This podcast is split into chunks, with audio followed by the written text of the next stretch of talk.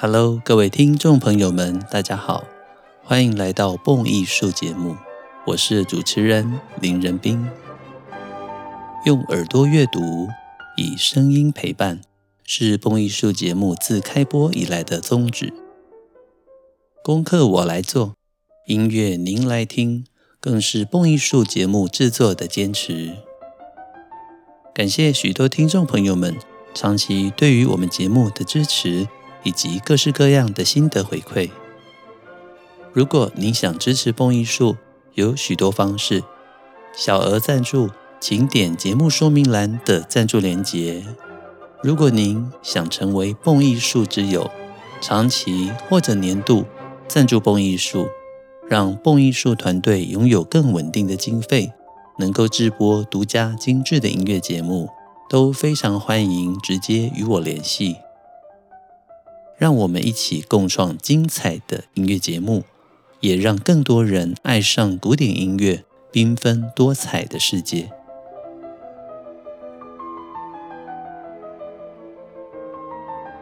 每个星期，蹦艺术都有许多跟不同单位合作的演讲或者音乐活动。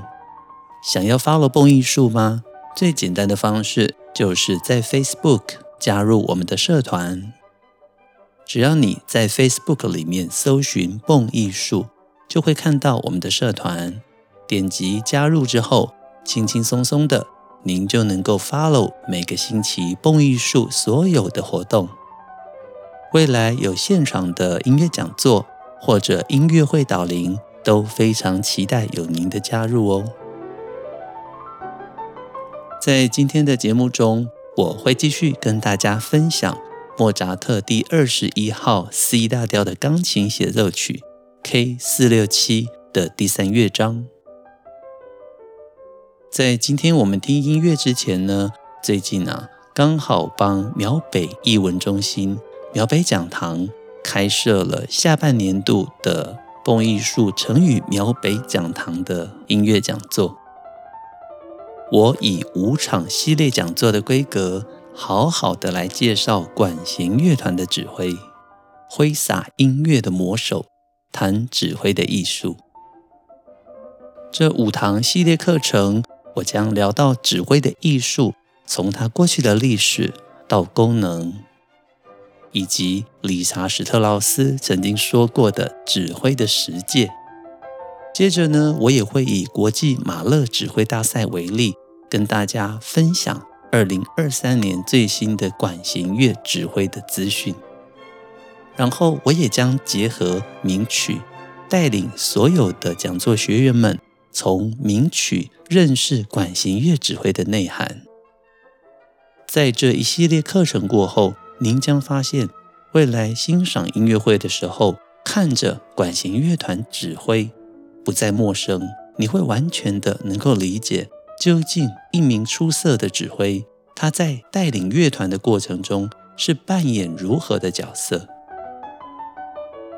如果想报名二零二三年苗北讲堂下半年的课程，欢迎直接 Google 搜寻苗北讲堂，挥洒音乐的魔手，谈指挥的艺术，您就能够看到相关的资讯。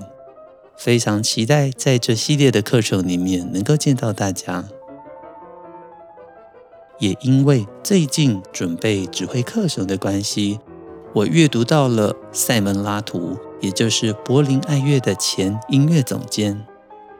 赛门拉图在卸任柏林爱乐的音乐总监之后，先接掌了伦敦交响乐团 （London Symphony Orchestra） 的音乐总监。接下来呢，他将在二零二三年的乐季开始担任巴伐利亚广播交响乐团的音乐总监跟首席指挥，合约长达五年。所以拉图并没有因为柏林爱乐总监的卸任就停止了他在指挥界的演出，相反的，他的活跃从德国先到了英国，现在又再次的回到德国。而且他将带领的乐团是 Young Sons 之前带领的 BRSO 巴伐利亚广播交响乐团，这让我非常期待。想知道拉图来到慕尼黑之后会带给巴伐利亚广播交响乐团怎么样子的改变呢？刚刚聊到，在准备指挥课程中，读到了一篇塞门拉图的访谈。这一篇访谈是关于拉图给年轻音乐家的七个忠告。我觉得阅读之后非常的有感觉，所以想在这边跟大家做一个分享。由于拉图曾经是柏林爱乐的总监，他可以说是全世界最具有知名度的指挥家了。他在指挥界的经验以及成就，可以说当代少有人能敌。我们一起来看看拉图给年轻音乐家的几个忠告有哪些呢？第一点，音乐可能是你的热爱，但是人际关系也同样的重要。拉图提到，在专业跟人际关系之中，我们需要保持某种平衡。你更要能够理解，音乐是用来描述我们的生活，跟我们的现实是息息相关的，而不是反过来。很多人把音乐当成一种逃避现实的方式，因为音乐在情感上面是那么快速，能够令人满足，而且迷人。但是到了最后，让你最思念的仍然是家人跟爱人，而不是到底开过几场音乐会。拉图分享的第二点，每个人都会有搞砸的时候，如何处理问题才是关键。拉图说：“我不认为在音乐的这个领域里，有人可以一帆风顺。”每个人都曾经走过糟糕的经验。真正的困难，并不是让挫折完全浇熄了你的积极乐观。任何糟糕的经历都会影响到你的信心，那可能会像漩涡一样一发不可收拾。但是，没有谁能够侥幸地逃过这个让我们成长的必经过程。第三点。不要过于害怕表现出一点点你脆弱的那一面。拉图说，三十年前，当我第一次与维也纳爱乐乐团演出的时候，我非常的紧张，紧张到我认为去看牙医或甚至死亡，都比站在指挥台上还要好。那一天上午的排练里面，我决定我什么都先不要对乐团说。除了早安之外，但是到了排练的休息的时候，大提琴的首席突然间抬头看着我说：“我们真的很享受跟你一起排练，你知道吗？”拉图回答说：“真的吗？我太紧张了，紧张到不知道几乎自己应该怎么做。”大提琴首席接着说：“赛门，你不要紧张。”我们也希望演奏出好的音乐，我们都很紧张，所以你更不能紧张。拉图回忆说：“这是一句非常温暖的话语，我们是一体的。”这个想法帮助了塞门拉图。每个人都有自己的问题，我们都在面对他们，这是我们大家都能够理解的人之常情。有的时候表现出一点点。自己脆弱、害怕的一面，人们的大方会让你非常的惊讶的。第四点，成为一个了不起的音乐家，并不代表你是一个成熟的人。拉图回忆到，十九岁的时候，他离开皇家艺术学院的时候，其实对于生活的现实面一无所知，直到二十七岁的那一年。他才发现，原来国民年金是他要自己缴交，而不是乐团会为他负责。那一天晚上，法院派来了一个工作人员，跟拉图解释说，如果不付国民年金的话，只能够有两个选择：要么进监狱，要么缴交罚款。当时罚款是数千英镑。经过拉图跟这位法院的工作人员一番互相了解之后，拉图发现，从他的眼神里面，他才看到说，原来这个法院的人员意识到说：“我的天哪，这个人真的这么的愚蠢、单纯。”最后面放过了拉图。所以拉图说，音乐家在生活上的很多的尝试一无所知，这其实是非常有可能的。很多人甚至在离开学校之前，都还没有学会怎么生活。这一点呢、我相信很多人都非常有感觉，因为或许你在音乐上面有很高的成就、很成熟的想法，但是这不代表你是一个成熟的社会人。要好好的在这个社会上面生活，对世界做出贡献，首先为人处事也必须成熟。您说是吗？接下来是第五点。即使是世界著名的音乐家，也有自我怀疑的时候。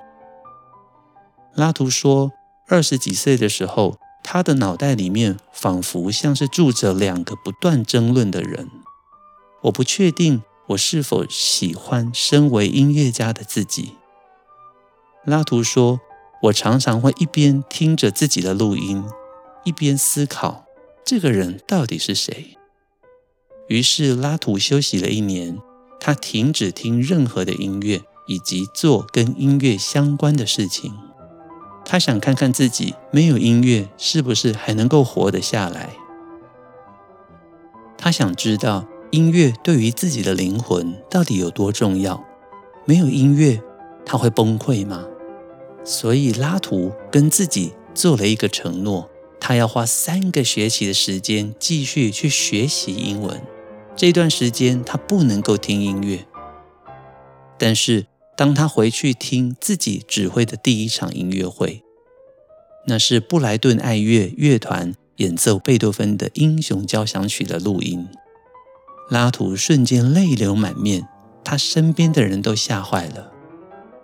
虽然自己认为即使没有音乐也能够活得下去，但是音乐的力量再次的回归之后。强烈的震撼了拉图，所以在这一次的经验之后，拉图对于音乐在脑袋里面的矛盾又少了很多。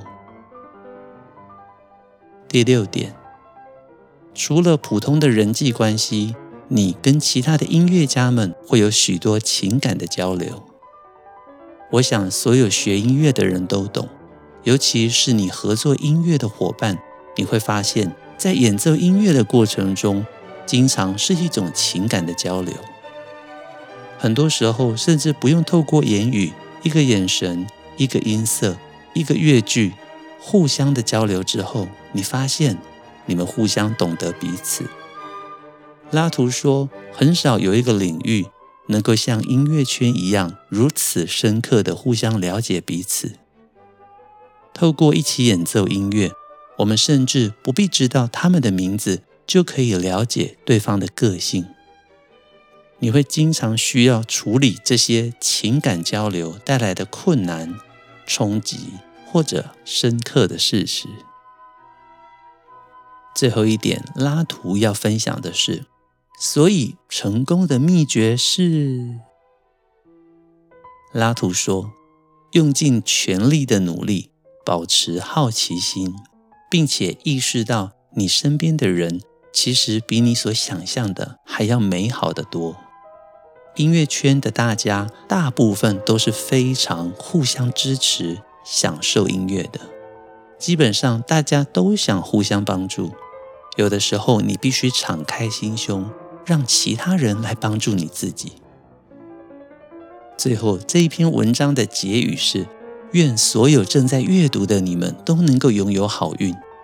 别忘了，有我们在你的身后支持你。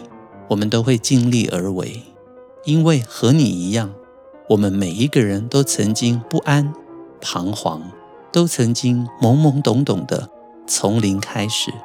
我们都懂。我希望你相信，我们都同在一条船上。以上这七点。就是指挥家拉图写给年轻音乐家的七个忠告。原文刊载在 BBC Music 网站上面。这篇文章由 Monica Young 所翻译，在此特别的感谢莫妮卡一样非常棒的文章跟翻译。我希望能够将这一篇文章所带来的正念、所带来的美好，与每一位蹦友分享。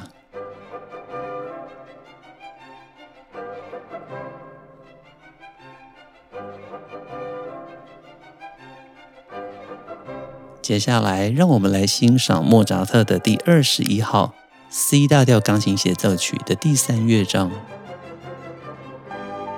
在上个星期，我们听过非常美妙的第二乐章之后，第三乐章它当然是一个快板，标题是 Allegro vivace assai，甚快的快板。曲式则是一般第三乐章最常见的轮旋曲式 A B A C A，加上扣打尾声。在这个乐章里面，乐团以充满欢乐、跳跃的第一主题来开始。在钢琴短暂的 cadenza 华彩乐段之后，钢琴加入了，并且进一步的发展。在这个乐章里面，我们会听到很多精彩的钢琴炫技，反映出莫扎特与众不同的巧思。整个的乐曲会在欢乐、明快的氛围里面奔驰着、跳跃着，像小精灵一样快乐地结束全曲。非常符合一直以来三乐章之中第三乐章的角色：欢乐、明快、炫技。接下来，我们就一边听音乐，一边跟大家分享莫扎特音乐中的巧妙。Let's go！第三乐章 Allegro vivace assai，盛快的快板，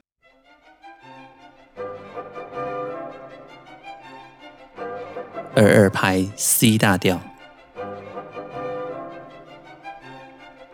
弦乐以快速的乐句行进着，管乐则轻松地以跳音呼应。我们可以听到弦乐跟木管之间，就像两组活泼的小精灵互相的对唱。钢琴加入，精彩的卡顿萨。过门乐句之后，钢琴进入主题，乐团则进入结束句。欢乐的与钢琴的主旋律应和着，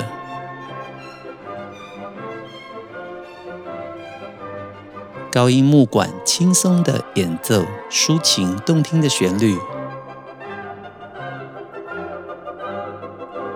接着由钢琴演奏 B 段的第二主题段落。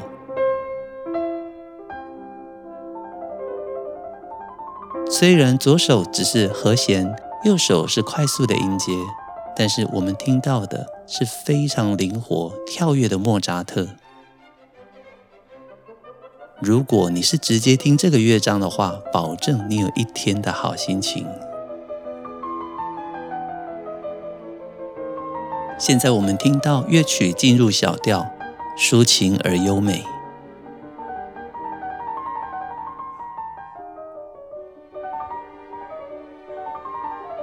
进入木管的间奏，钢琴回应出刚刚我们听到的木管旋律，所以在莫扎特的钢琴协奏曲中，经常有着像我们现在所听到的室内乐一般的氛围。莫扎特肯定是一个很棒的音乐家，他知道随时如何以主奏跟乐团互相对话着。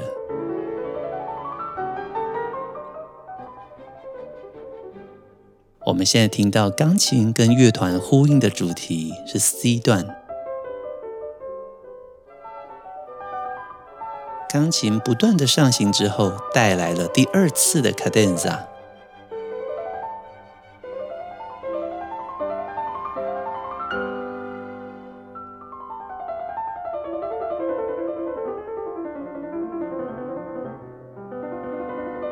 在钢琴的 cadenza 之后。我们再次回到 A 段的主题，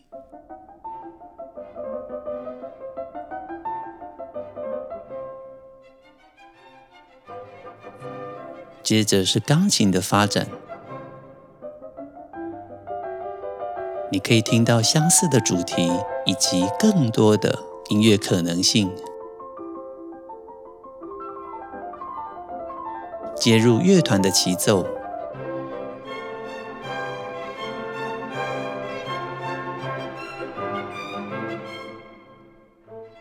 现在进入转调，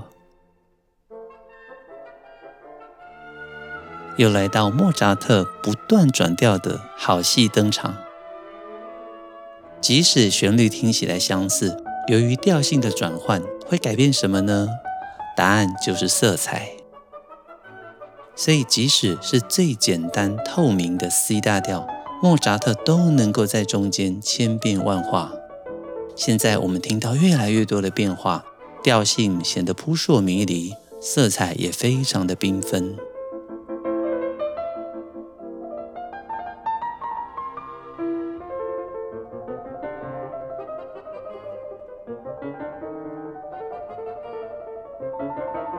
乐团以简短的动机跟钢琴呼应着，后半拍的跳跃非常的精神抖擞。仔细去分析莫扎特所使用的技巧：快速的音阶、快速的爬音、八度音，左手则常以和弦的弹奏。以及分解和弦 arpetti 的技巧，说实在话，真的不困难。但是要演奏好莫扎特的音乐，我们常常说要具备一颗童心，孩子儿童的童心。有了这一颗童心，你才能够以莫扎特的音乐为基础，在音乐的世界里面驰骋飞扬着。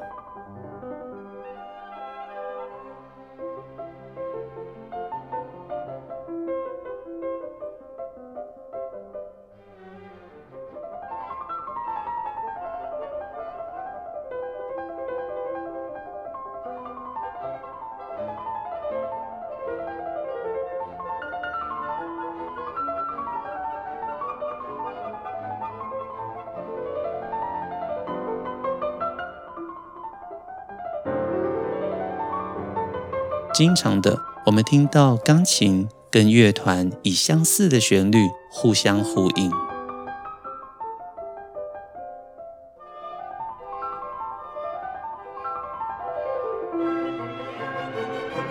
现在再次的进入卡顿杂是这个乐章的第三个卡顿杂哦。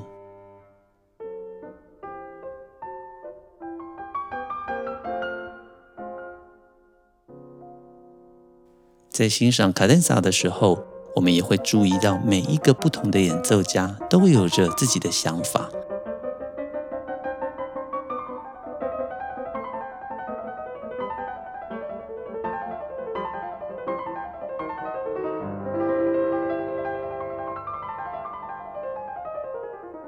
欣赏莫扎特协奏曲里面的卡 denza，更是乐趣中的乐趣。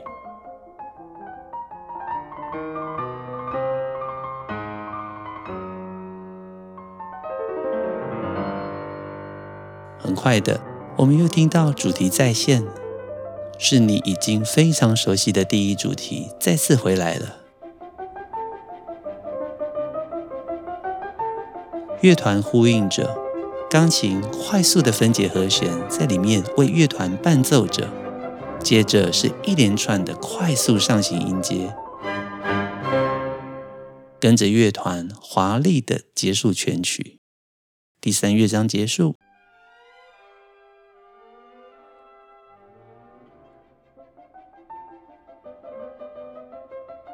如同先前提过的，这首第二十一号钢琴协奏曲 K 四六七完成于一七八五年的三月九号，在四个星期之前，莫扎特才刚刚完成了第二十号 D 小调的钢琴协奏曲。在这一年里面，莫扎特总共完成了三首钢琴协奏曲，还有接下来的第二十二号。所以这一年的产量虽然不多。只有三首钢琴协奏曲，但是每一首都非常的好听。今天我们听到了这一首轻松愉快，几乎可以说是无忧无虑的第三乐章。也让我们再次的认识莫扎特的美好。不晓得大家喜欢吗？